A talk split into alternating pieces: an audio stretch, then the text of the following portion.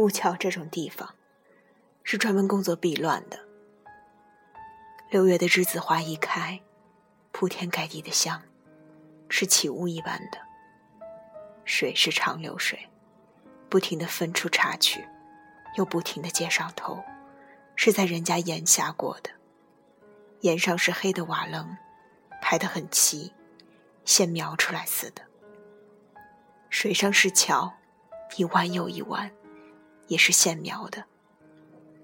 这种小镇在江南不计其数，也是供怀旧用的。东乱过去，旧事也缅怀尽了，整顿整顿，再出发，去开天辟地。这类小镇。全是图画中的水墨画，只两种颜色：一是白，无色之色；一是黑，万色之宗。是隐，也是概括，是将万事万物包揽起来，给一个名称；或是将万事万物沿袭下来，做一个休止。它是有些佛理的。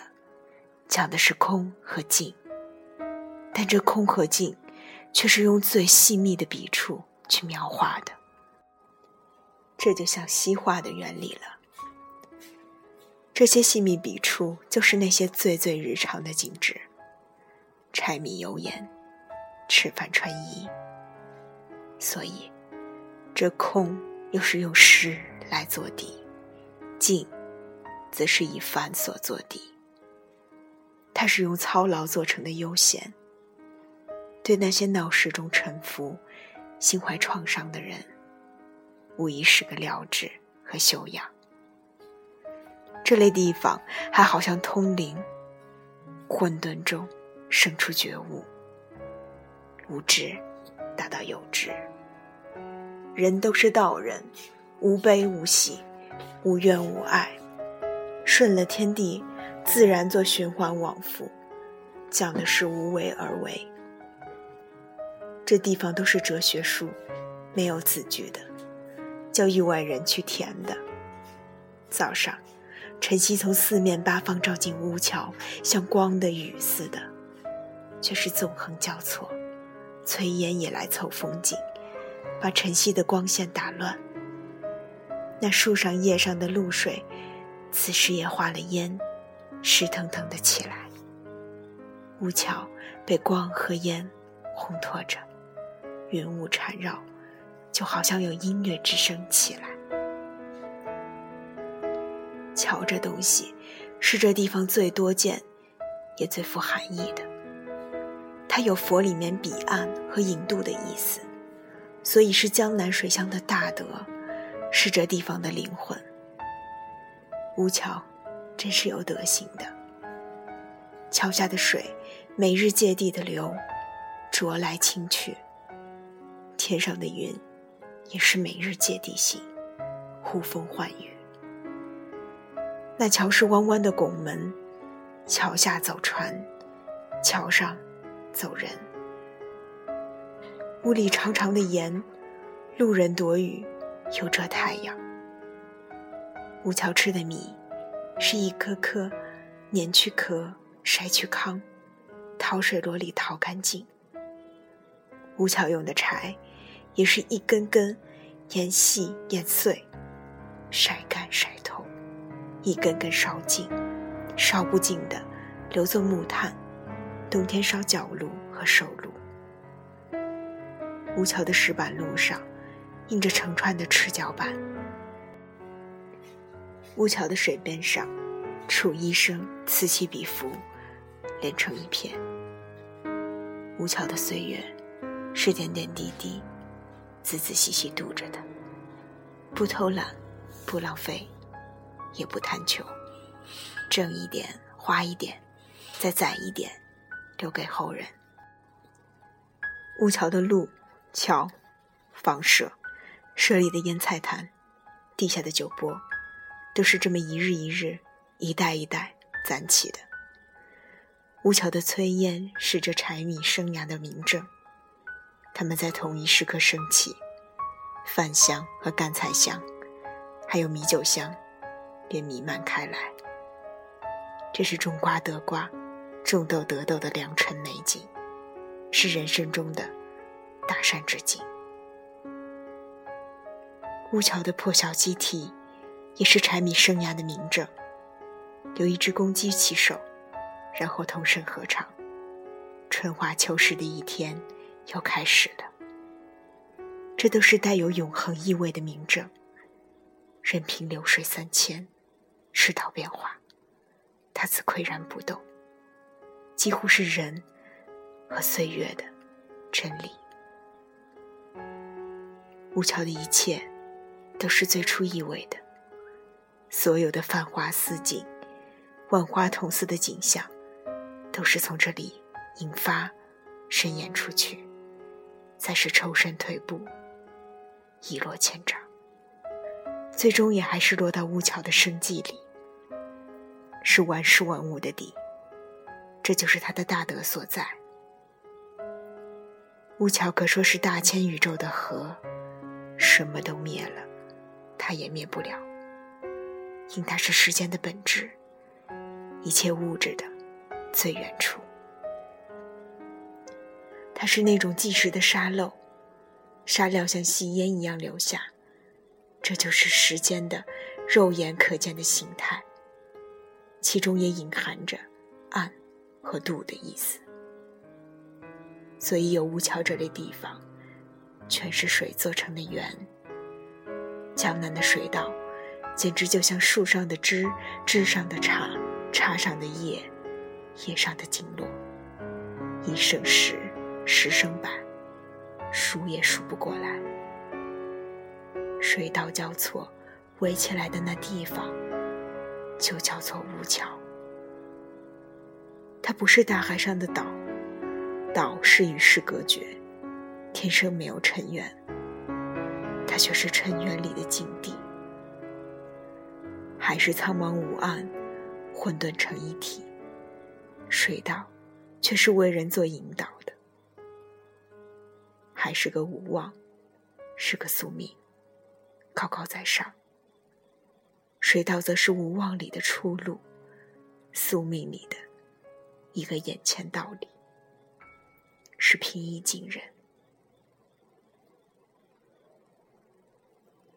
吴桥这里水乡，要比海岛来的明达通透一些，俗一些，苟且一些，因此便现实一些。它是我们可作用于人生的宗教。讲究些俗世的快乐，这快乐是俗世里最最抵触的快乐，离奢华远着呢。这快乐不是用歌舞管弦渲染的，而是从声声息息里迸发出来。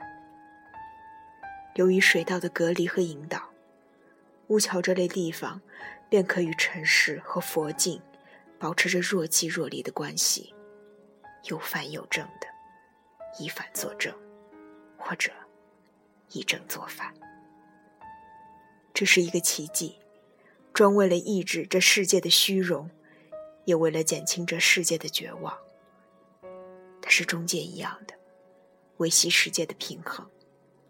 这奇迹在我们的人生中，会定期或不定期的出现一两回，为了调整我们。它有着偃旗息鼓的表面，心里却有一股热闹劲儿的，就好比在那烟雾缭绕的木帐底下，是鸡鸣狗吠，种瓜种豆。乌桥多么解人心意啊！它解开人们心中各种各样的疙瘩，行动和不行动都有理由，信和不信都有解释。它其实就是两个字：活着。凡来到乌桥的外乡人，都有一副凄惶的表情。他们伤心落意，身不由己。他们来到这地方，还不知这地方名声叫谁，一个劲儿的混叫。在他们眼里，这类地方都是荒郊野地，没有受过驯化的饮食男女。他们或者闭门不出，或者趾高气扬，一步三摇。他们或是骄，或是馁，全都是浮躁浅薄。他们要认识乌桥的不简单，还需有一段相当的时间。到那时候，他们感激都来不及。起初的日子里，乌桥容忍着他们的心浮气躁，他们知道是乌桥的木讷，其实那是真正的宽度。大人不把小人怪的。外乡人是乌桥的艺妓，无论何年何月，乌桥的街上总要走着一个两个。外面的世界周年在进行角力似的，败下阵来的人，便来到乌桥这样的地方。乌桥人看外乡人，不敬也不怪，再自然不过的。他们貌似看不懂，其实是最懂。外乡人的衣服是雨衣迷上，天边晚霞那样的东西。衣裳里的心，是晚霞迅速收集起来的那个光点，刹那便沉落，漆黑一团的。外乡人乘着船来到这里，好像到了世界的边边上。那世界使他们又恨又爱，得不到又舍不下，万般的为难。他们个个被离别之苦遮住了眼睛，任凭那水到九曲十八弯，不知前边是什么等着他们。吴桥是我们母体的母体，因与我们隔了一层亲缘，所以便看他们陌生了。由于血统混杂了一层，我们又与他面貌相异，比生人还要生。其实。我们都是从他那里来的。吴桥的桥，都是外婆桥。这便是这里外乡人不断头的原因。外乡人七拐八绕的，总能找到一个这样的地方。每一个外乡人，都有一个吴桥。他是我们先祖中最近的一辈，是我们凡人唾手可及的。它不是清明时分那高高飘扬的幡旗，堂皇严正；它却是米磨成粉，揉成面，用青草染了，做成的青团。无言无语，记的是保暖。它是做得多，说得少的清远。过年的腊肉香里，就有着它的召唤。手炉脚炉的暖热里。也有着召唤。何处种稻，撒网捕鱼，全是召唤。过桥行船，走路跨坎，是召唤的召唤。这召唤，几乎是手心手背，身里身外，推也推不掉，躲也躲不掉。晕在热水中的酒壶里有，炖在灶上的。手臂旗里有，六月的栀子花里有，十月的桂花香里也有。那是绵绵缠缠，层层叠叠，围着外乡人，不认亲，也认亲。水到成网的江南，乌桥这样的地方，更是星落棋布，云层上才数得清。他们是树上枝上的鸟巢。栖着多少失魂落魄的人，失魂落魄的人来了又走，走了又来，像日长夜宵的潮汐。从他们的来去，便可窥见外面世界的烦恼与动荡，还可窥见外面人心的烦恼与动荡。乌桥是疗病养伤的好地方，外乡人却无一不是好了伤疤，忘了痛的。这也怪吴桥的哲学不彻底，他总是留有余地，不失敦厚的风度；还怪吴桥的哲学不武断，他总是以商量的口气。外乡人的病，也是不断根的病，入了膏肓的。无论怎么，都是治表不治理。可这些不说，吴桥总是个歇脚和安慰。那乌篷船每年要载来多少断肠和伤心，船下流的都是伤心泪。在那烟雨迷蒙的日子，吴桥一点一点近了。先是细细的柳丝，垂直的千条万条，拉了几重婆娑珠帘。桥洞像门一样，一进又一进，然后穿过柳丝垂帘，看见了水边的房屋。插入水中的石基上，长了绿藓苔，绒绒的。临水的窗户撑开着，伸出亮了红衣绿衣的竹竿。还有碧旗形的盖栏，淹水的回廊，立着百年不朽的大廊柱，也是生绿苔的。廊下是各色店铺，酒店的菜牌子挂了一长排，也是百年不朽。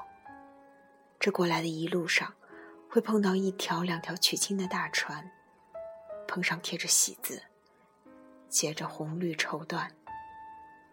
香笼垒起来，新娘嘤嘤的哭，哭的是喜泪。两岸的油菜花黄着，秧苗绿着，凤蝶白着，好一幅姹紫嫣红。最后，乌桥就到了。